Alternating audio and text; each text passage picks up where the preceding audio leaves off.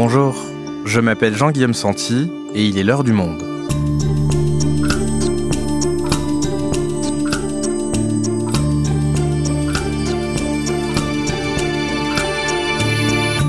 Aujourd'hui, jusqu'où Vladimir Poutine peut-il aller? A-t-il perdu contact avec la réalité?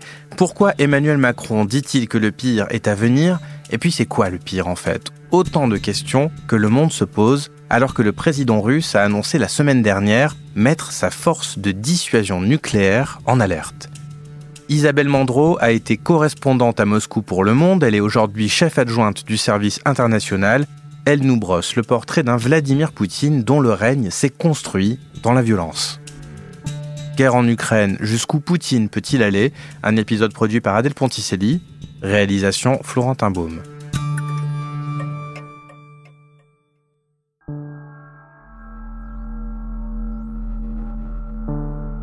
Чего глобально хочет Путин?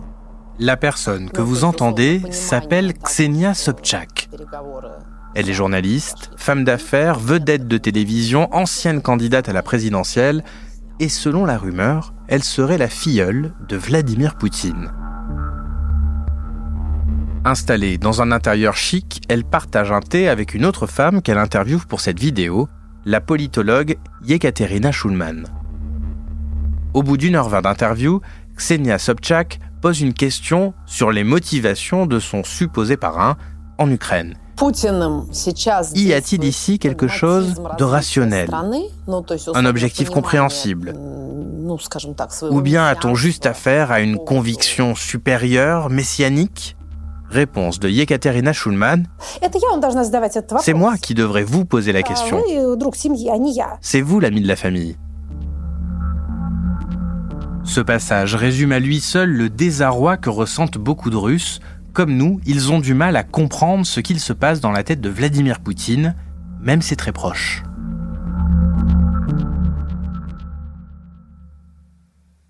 Isabelle, la première question que tout le monde se pose en ce moment, c'est jusqu'où Vladimir Poutine est-il prêt à aller dans ce conflit? Euh, Beaucoup pensaient qu'il n'envahirait pas l'Ukraine et il l'a fait. On parle maintenant de dissuasion nucléaire et de nombreux observateurs estiment que le chef du Kremlin a un peu perdu contact avec la réalité. Est-ce qu'on assiste là à un virage dans sa pratique du pouvoir? Non, nous sommes en face en fait d'une dérive d'un dirigeant, mais qui est commencé depuis euh, quand même de nombreuses années. Il faut se souvenir qu'en 2014, Angela Merkel, la chancelière allemande, avait dit qu'il était déconnecté de la réalité. Et c'est euh, depuis de, de, nombreuses années, Vladimir Poutine donne tous les signes d'une agressivité de plus en plus euh, évidente. Euh, encore une fois, il y a eu la militarisation même des esprits euh, en Russie. La, le discours sur le révisionnisme historique qui n'est pas nouveau. Il y a eu les actes agressifs depuis 2008 en Géorgie. il y a eu quand même beaucoup, beaucoup d'éléments qui ont témoigné de cette dérive. Aujourd'hui, nous sommes arrivés à un point critique. Берите власть в свои руки. Похоже, нам с вами будет легче договориться, чем с этой шайкой наркоманов и неонацистов, которая засела в Киеве и взяла в заложники весь украинский народ.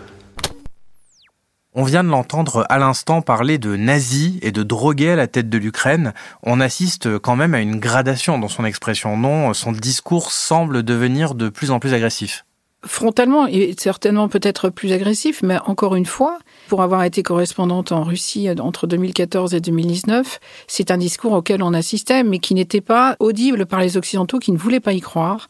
Mais il suffisait en fait de regarder la télévision russe, qui est absolument aux ordres du Kremlin, pour voir que ce discours était déjà présent.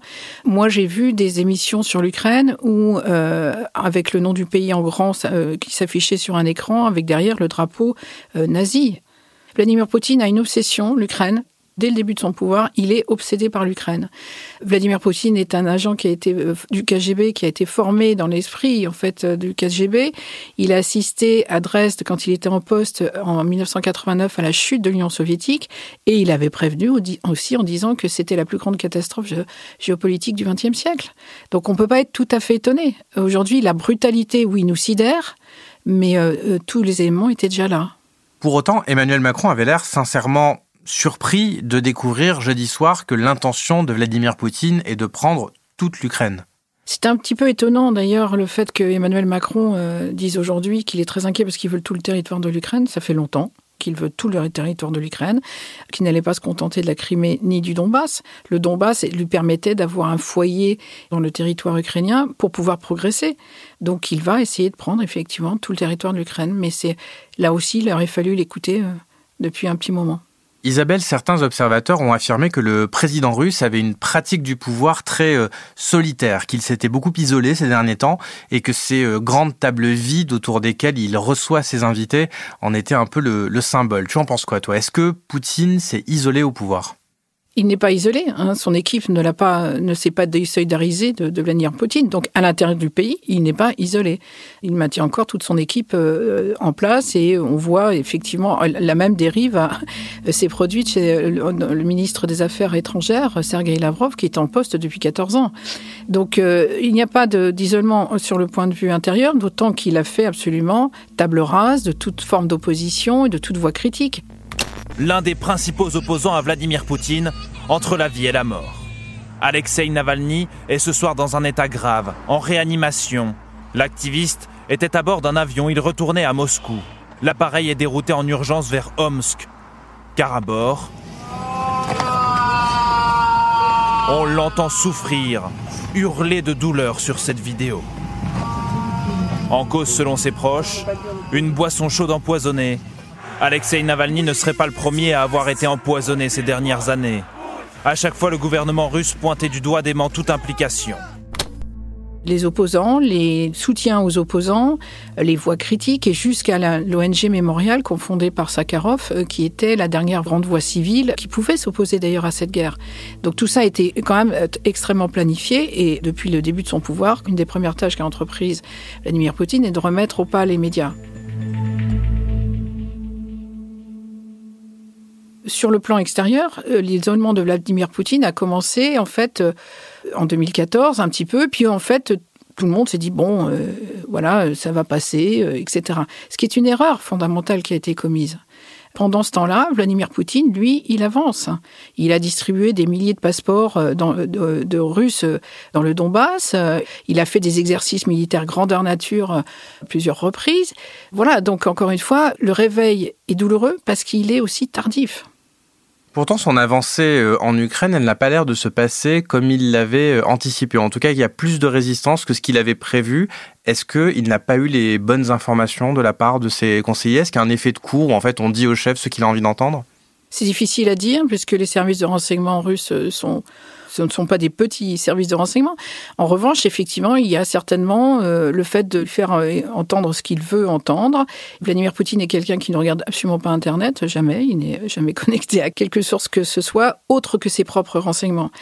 Euh, la résistance ukrainienne est effectivement assez impressionnante et s'il y a eu euh, méprise de la part euh, de Vladimir Poutine et de son régime, c'est sur le fait que l'Ukraine, en fait, elle a avancé aussi et dans le sens d'une occidentalisation et donc que la population, en fait, s'est tournée depuis longtemps vers l'Occident et que la rupture, en fait, avec la Russie était déjà consommée. Depuis 2014, il y a beaucoup d'Ukrainiens qui ne veulent plus entendre parler de la Russie. Il y a eu 14 000 morts sur le sol ukrainien, c'est pas mineur quand même. Et du côté russe, puisque moi je, peux en témoigner quand j'étais correspondante à Moscou justement, pas des citoyens russes, mais des Russes de pouvoir nous disaient, me disaient, oh ils nous haïssent maintenant les Ukrainiens, comme si c'était une surprise pour eux.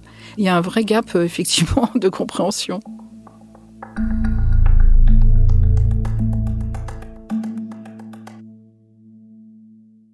Isabelle, s'il y a une caractéristique du pouvoir de Vladimir Poutine, c'est son caractère euh, violent, du moins un pouvoir qui s'exprime par la force. Comment expliquer ça?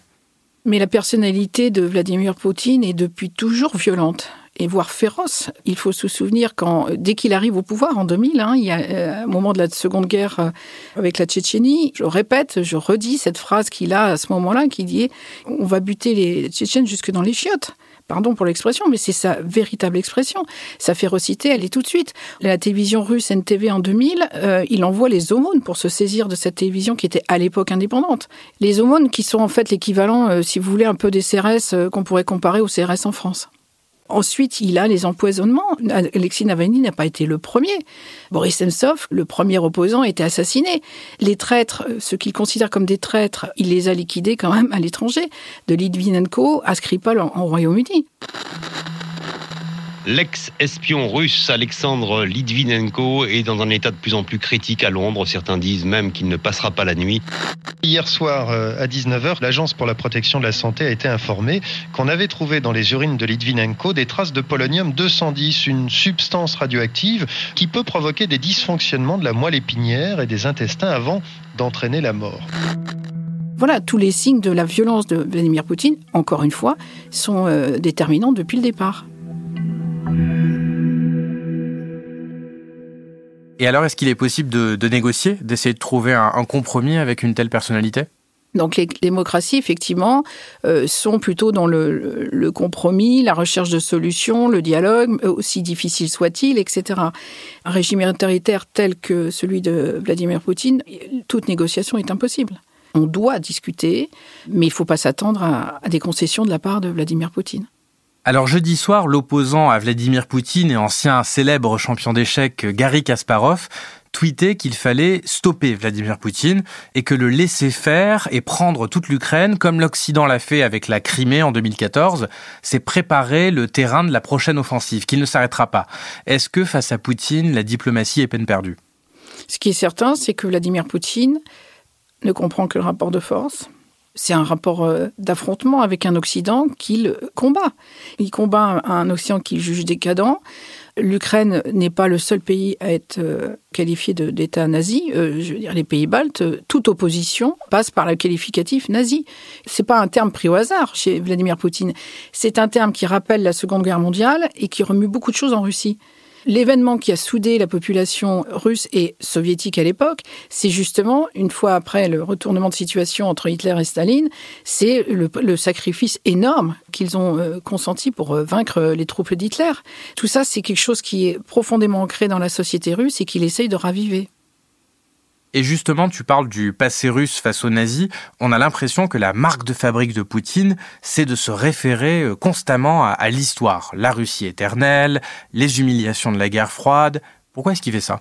Vladimir Poutine appuie sur les mêmes ressorts que ceux malheureusement on a vu par le passé, c'est-à-dire euh, appuyer sur euh, l'humiliation qu'auraient fait subir les Occidentaux à la Russie à la fin de la chute de l'Union soviétique, la défense du russophone, comme autrefois il y avait la défense des, Allemands des Sudètes. Tout ça, c'est des références qui sont euh, extrêmement lourdes. Vladimir Poutine a entrepris depuis longtemps un révisionnisme politique et historique, et donc aujourd'hui, il en est à dire que l'Ukraine est une création de Lénine. Donc tout est revu à la moulinette. Euh, et euh, par exemple, si on s'en tient à la Seconde Guerre mondiale, des choses qui avaient commencé à être admises par la Russie euh, à la fin de l'Union soviétique, c'est-à-dire euh, sous le règne de Boris Yeltsin, etc., comme le massacre des officiers polonais à Katyn, il l'a totalement remise en cause. Tout ça n'existe plus. Donc c'est vraiment euh, faire table rase de la fenêtre qui s'était ouverte au début des années 90 et revenir à quelque chose de très très dur. Et dans tout ce récit qu'il fait euh, de l'histoire russe, de ses différentes humiliations, de la Russie éternelle, comment est-ce que lui se voit, quel rôle il se voit jouer dans euh, la grande histoire de la Russie? Je suppose, parce que je ne suis pas dans la tête de Vladimir Poutine, mais je suppose qu'il se voit comme celui qui va redonner la grandeur et la puissance à la Russie. Pour moi, il aura, son bilan sera terrible, au contraire, puisqu'en fait, tout ce qu'il a entrepris revient à, à faire en fait l'inverse de ce qu'il souhaiterait, c'est-à-dire euh, aujourd'hui euh, beaucoup de pays qui n'étaient pas dans l'OTAN veulent y être pour être évidemment protégés. La haine qui s'est installée entre Russes et, Ukrainiens sera difficile à combler euh, dans un proche avenir, et l'isolement, euh, la confrontation avec l'Occident devient extrêmement dure. Et là, il y a quand même un tournant qui est pris du côté des Occidentaux qui cette fois prennent des mesures extrêmement dures et qui vont impacter durement la Russie. Donc le bilan économique déjà de la Russie va être très difficile dans les semaines et mois à venir. Et alors justement, tu parles de bilan économique pour les Russes. À quel point est-ce que la population va payer le prix de l'ambition de leur chef? Le choc, il est déjà très important pour la population russe. De voir que finalement la Russie euh, envahit le, le, territoire voisin. Les Ukrainiens sont quand même effectivement des cousins quoi. Pour, pour les Russes, on veut faire vite. Il y a beaucoup de couples mixtes, chacun un grand-père ukrainien. C'est un premier choc. Ensuite, là, ils savent que les représailles et les sanctions vont être extrêmement difficiles, extrêmement dures pour eux. Ils constatent aussi que tout d'un coup le ciel, les, les liaisons aériennes vont s'arrêter. Et en plus, eux-mêmes, ils n'ont aucune protection, si vous voulez, puisque toute l'opposition, toutes les voix critiques, toutes les, même les associations comme encore une fois l'ONG Mémorial ont été liquidées. Aujourd'hui encore, les dernières voix indépendantes, telles que la radio Écho de Moscou, etc., s'éteignent. Ils sont seuls, ils sont seuls. Et moi, quelque chose qui m'a toujours un peu terrorisé quand j'étais euh, correspondante en Russie, c'est que je pense que c'était en 2017-2018, Vladimir Poutine a pris un décret autorisant la garde nationale dirigé par Zolotov, qui est un de, ses proches, à tirer en cas d'émeute sur les foules, y compris les femmes et les enfants. Et ça, les Russes le savent. Donc ils sont aujourd'hui dans un état aussi qui est extrêmement compliqué et difficile pour eux. S'ajoute le fait que les hommes euh, peuvent être mobilisés et envoyés sur le front. Donc euh, là encore, la décision n'est pas totalement prise, mais si elle l'est, c'est évidemment euh, une source d'angoisse pour toute la population. Et alors, quel crédit est-ce qu'il faut accorder euh, au fait qu'il mette en alerte sa force de dissuasion nucléaire? Ça a beaucoup inquiété. Est-ce que ça fait réellement partie du champ des possibles? Pourquoi est-ce qu'il fait cette déclaration? En tout cas, il agite la menace euh, nucléaire pour dissuader les Occidentaux de faire trop pression sur son conflit, parce qu'encore une fois, les pays de l'OTAN ou les Occidentaux ne sont pas partie prenante de la guerre qui se joue aujourd'hui. C'est de la dissuasion. Ce n'est pas la première fois. Quand il y a eu l'annexion par la Russie de la Crimée en 2014, il avait indiqué puisqu'il s'interrogeait vraiment sur la réaction des Occidentaux à ce moment-là, il avait indiqué qu'il avait euh, mis en évidence sur le territoire de la péninsule ukrainienne des missiles à tête nucléaire visibles depuis l'espace pour que les Occidentaux comprennent le message.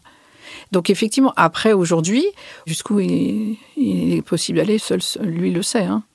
Et alors, sans parler de l'utilisation d'armes nucléaires, jusqu'où est-ce qu'il peut aller sur le terrain en Ukraine? Parce qu'au départ, il s'agissait de ne s'attaquer euh, qu'à des cibles militaires, et puis on voit dans des villes comme euh, Kharkiv que les bombes tombent aussi désormais sur des immeubles civils. Alors jusqu'où est-ce qu'il peut aller dans l'intensification de son effort militaire? Plusieurs options sont évidemment possibles. Euh, et quand on parle des précédents de Vladimir Poutine, nous avons tous en tête quand même ce qui a été fait à Grozny, la capitale de Tchétchénie, en 2000, hein, où cette capitale a été totalement rasée. Bombardement intensif, puis avancée prudente des fantassins d'un côté. Dans les rues de Grozny, le silence qui habite certains quartiers est régulièrement rompu par les tirs d'obus et les kalachnikovs. Très difficile de connaître le nombre de civils encore dans cette agglomération bombardée et détruite par l'aviation russe. Et puis ce, a, ce qui a été fait sur Alep, en Syrie, pour défendre le, régime de Bachar al-Assad, où aussi Alep a été euh, complètement bombardé. Ces précédents euh, sont énormément d'actualité, puisque les négociateurs entre... Euh, je ne sais pas si on peut appeler ça des négociations, mais enfin entre la partie ukrainienne et la partie russe, ils ont convenu l'ouverture de corridors humanitaires pour permettre aux civils de quitter certaines villes en proie à des combats. Ça nous rappelle étrangement quand même ce qui s'est passé à Alep, là aussi. Merci Isabelle. Merci à vous.